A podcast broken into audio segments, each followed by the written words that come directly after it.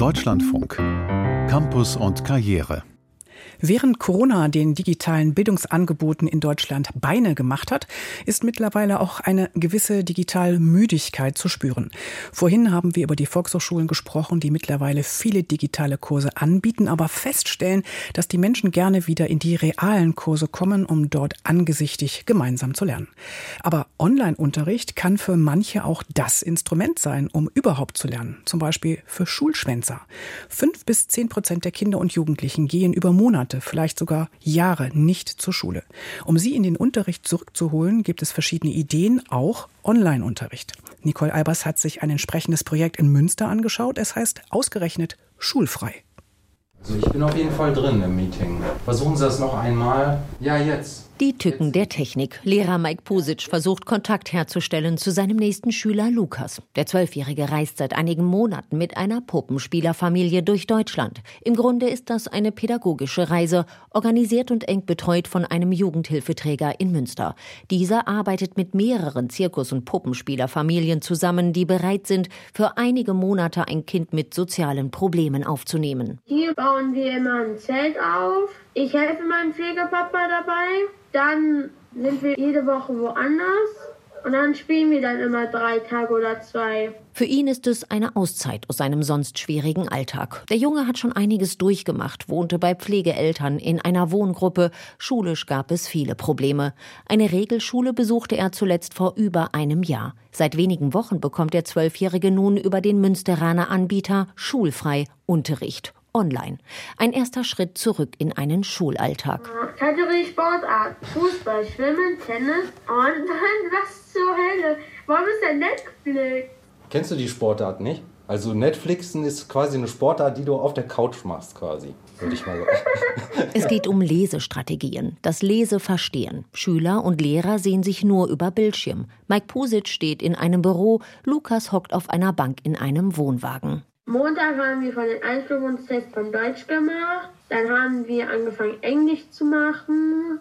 Davor haben wir Mathe gemacht. Dass Lukas mittlerweile regelmäßig am Bildschirm erscheint, ist für Lehrer Mike Pusic schon ein Teilstreckenerfolg, denn viele müssen erst mal wieder ans Lernen gewöhnt werden. Es sind ja auch Leute dabei, die schon zum Teil seit Jahren nicht mehr beschult worden sind und da geht es dann auch in erster Linie darum, sie überhaupt erst mal wieder ans Lernen zu bringen zu motivieren. Und dann schaut man halt, wo stehen die, dass man ja jetzt auch nicht überfordert. Bei Schulfrei arbeiten Lehrer und Sozialarbeiter. Diese betreuen zurzeit zwölf Kinder und Jugendliche aus ganz Deutschland.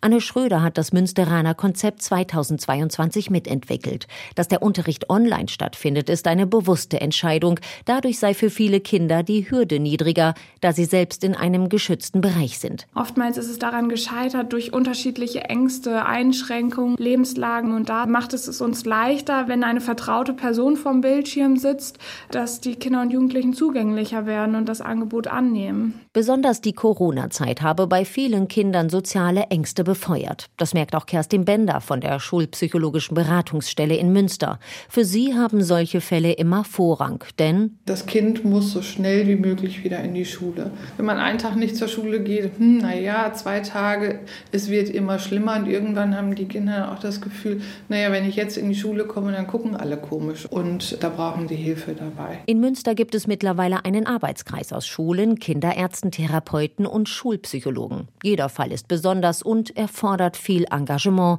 auch von den Schulen. Da kann man nicht sagen, naja, man führt mal ein Gespräch und dann ist es alles wieder gut, sondern das ist oft etwas, was zeitintensiv ist, man wirklich Geduld braucht. Im Einzelfall können auch Bußgelder ausgesprochen werden, denn in Deutschland besteht Schulpflicht. Das hilft aber nicht bei tiefgreifenden psychosozialen Ursachen. Insofern sind Angebote wie Schulfrei wichtig, damit die Kinder schulisch nicht völlig den Anschluss verlieren.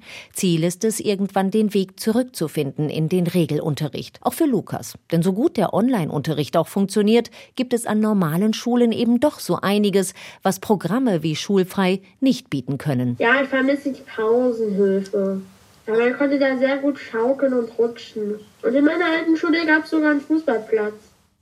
Vielleicht ist das ja ein Grund, wieder in die alte oder eine andere Schule zu gehen. Und das war's von Campus und Karriere für heute. Am Mikrofon Thekla Jahn. Wer mag, findet uns übrigens auch in der DLF Audiothek.